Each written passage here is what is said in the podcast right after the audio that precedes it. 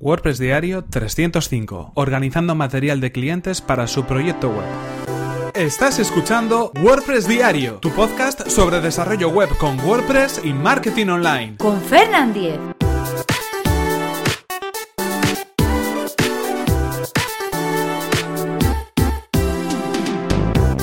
Hola, ¿qué tal? Comenzamos este viernes 22 de septiembre de 2017 y comenzamos con un nuevo episodio de WordPress Diario donde íbamos a hablar acerca de organizar el material que nos facilitan los clientes para su proyecto web, para el proyecto web en el que estamos trabajando.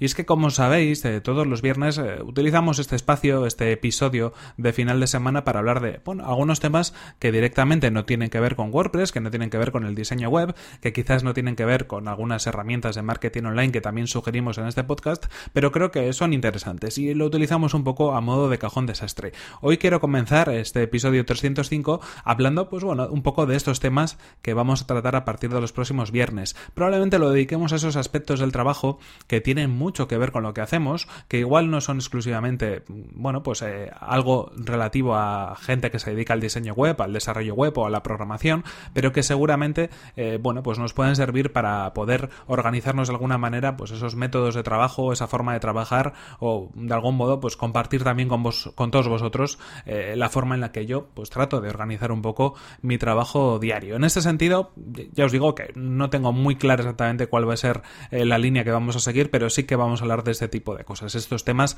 los vamos a tocar eh, cada viernes como, como os adelanto. Y en este caso, hoy me he encontrado con, con un tema interesante que yo creo que, bueno, pues de algún modo me apetecía compartirlo con todos vosotros y es el tema relacionado con el material, con las imágenes, con los textos, con la documentación que de algún modo nos facilitan nuestros clientes a la hora de crear su proyecto web y que, bueno, pues de algún modo tenemos que, clasificar, ¿no? Organizar y, bueno, ver, un poco la forma en la, que, en la que hacemos. Os pongo un poco en contexto. En este sentido, eh, habitualmente, y estamos hablando en ese sentido de proyectos web eh, medianos o pequeños, eh, nos encargamos de gran parte del proceso del desarrollo web, es decir, partimos del diseño, hacemos el desarrollo y finalmente pues publicamos el sitio web, nos encargamos de toda la parte, ¿no? Desde casi a veces el registro del dominio hasta, bueno, pues la configuración última SEO y, bueno, alta en buscadores que tengamos que hacer con cada uno de los sitios web.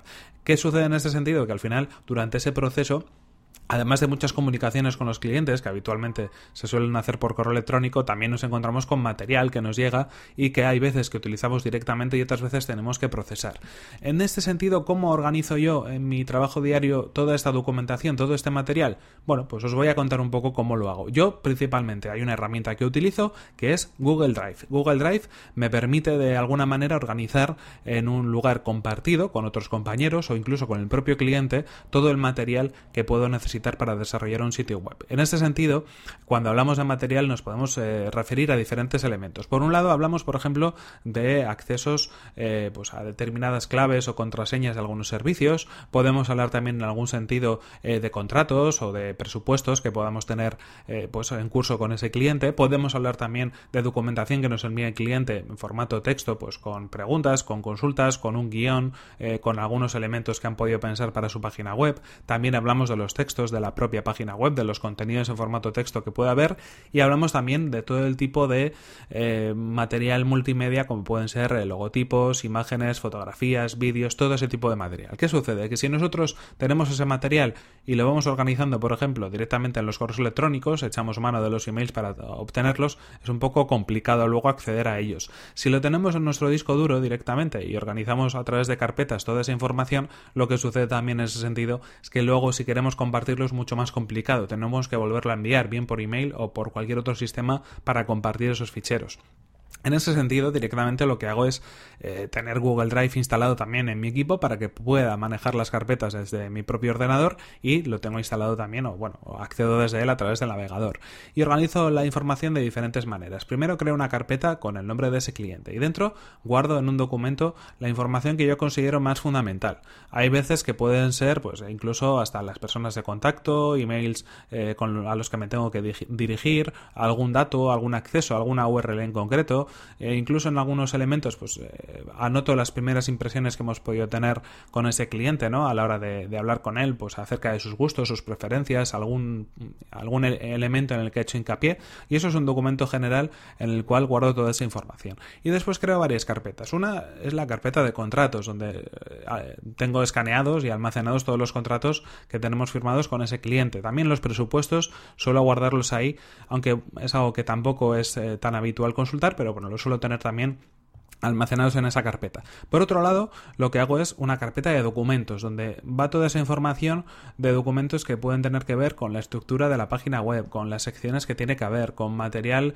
a modo de investigación que ya podía hacer el cliente que nos envíe, incluso pues con algún tipo de material de apoyo, como puede ser una presentación en PowerPoint, por ejemplo, que puedan tener para sus clientes, algún dossier, algún elemento de este tipo que directamente no podemos utilizar en la página web, es decir, no vamos a coger ese material y lo vamos a poner en la web, no es una imagen, no es un logotipo, pero sí nos puede servir un poco a modo de idea, ¿no? Incluso ahí hay veces que podemos hacer algún tipo de mood board o algún tipo de, esquema de cómo de algún modo queremos que esa página web o ese proyecto web vaya funcionando y también esquemas pues a nivel de requerimientos de lo que pueda necesitar ese proyecto, ¿no? Pues algún desarrollo en concreto, algún plugin en concreto, la configuración de algún elemento, sincronización con otros eh, tipos de servicios, ese tipo de cosas. Eso queda en la parte de documentos. Y luego lo que hago es crear dos carpetas más, que yo en mi caso las he llamado de esta manera. Por un lado, material, material del cliente. Y en este caso es un cajón donde de algún modo voy dejando toda la información que nos envía el cliente mm, principalmente eh, en formato imagen, es decir, imágenes que puedan tener o imágenes que tengan de algún sitio web anterior, eh, cualquier tipo de fotografía que hayan podido tomar y que nos quieran enviar y eso va ahí directamente tal cual llega, por ejemplo, del correo electrónico o tal, o tal cual nos lo descargamos de la web donde lo tengamos que descargar. En ese sentido es material en bruto, de ahí que sea ese nombre de material que utilice. Y por otro lado, la última carpeta es la de recursos, que es la que a mí me interesa porque es la parte que nosotros hemos trabajado o digamos eh, la conclusión de ese material. ¿no? Si nos envían, por ejemplo, una imagen a gran resolución tomada con una cámara fotográfica, no la vamos a poder utilizar tal cual en la web. Probablemente tengamos que procesarla. Si utilizamos Photoshop o cualquier otra herramienta para adecuarla a las necesidades que tenemos de la web, el resultado de esa imagen lo guardamos directamente en esa carpeta de recursos. Ahí es donde guardo yo esa, esa información. Hay veces que incluso hay subcarpetas dependiendo de cada uno de los elementos. Pero en cualquier caso, esa información queda ahí almacenada. ¿Qué más eh, podemos almacenar en esa información? Pues al final todas las imágenes que de algún modo subimos a nuestra librería o nuestra biblioteca de medios del sitio web, para que de algún modo podamos tenerla organizada. Esto me sirve también a modo de copia de seguridad, una copia de seguridad interna en el caso de que, bueno, pues falte alguna imagen o falte algún elemento en la web, yo sé que todo ese material que hemos procesado no se va a perder. Así que sirve también de salvaguarda para de algún modo, pues ante desastres, eh, no perder ese tiempo, no perder todas esas horas invertidas en el desarrollo de ese material y tenerlo a mano, pues para que si en el futuro hace falta, nosotros podamos tener esa copia de seguridad. Eso sería un poco la organización a nivel de Google Drive. Y básicamente, de alguna manera, esta sería la forma en la cual yo organizo un poco todo este material que al final es tan necesario durante el desarrollo o la fase previa en un proyecto web como también a posteriori porque hay muchas veces que hace falta hace falta echar mano de él, ¿no? Tanto de los contratos, los documentos, de esos materiales de fotografías, imágenes, todo el tema gráfico, es importante tenerlo organizado. Y además lo interesante es que está compartido, así que cualquier persona con la que quiera compartir esa carpeta o una parte de esas carpetas o un documento en concreto, voy a poder hacerlo a través de Google Drive simplemente con un enlace para que lo pueda ver y lo pueda gestionar. Así que en este caso esta es la forma en la que yo lo utilizo. No sé si vosotros lo hacéis del mismo modo, si tenéis este problema o no lo tenéis, o si utilizáis algún otro tipo de herramienta. Me gustaría saberlo y ya sabéis que podéis utilizar, por ejemplo, los comentarios del sitio web, los comentarios en fernan.com.es barra 305 de este episodio para poder dejar vuestras impresiones y de algún modo pues conocer también qué soluciones implementáis porque seguramente hay algunas que sean mucho mejores de las que yo de las que yo utilizo. En cualquier caso, esto ha sido todo por hoy. Aquí se nos acaba el tiempo y aquí terminamos este episodio 305 de WordPress Diario. Recordad que si queréis poneros en contacto conmigo podéis hacerlo a través de mi correo electrónico fernan@fernan.com.es o desde mi cuenta de Twitter que es arroba fernan. Muchas gracias por vuestras valoraciones de 5 estrellas en iTunes, por vuestros comentarios y me gusta en iVoox y por compartir los episodios de WordPress Diario en vuestras redes sociales. Todo esto hace que este podcast lo conozca cada vez más gente y me ayuda también a que, bueno, pues poder difundirlo y que de algún modo pueda llegar a más personas. Nos vemos en el siguiente episodio que será el próximo lunes. Hasta la próxima.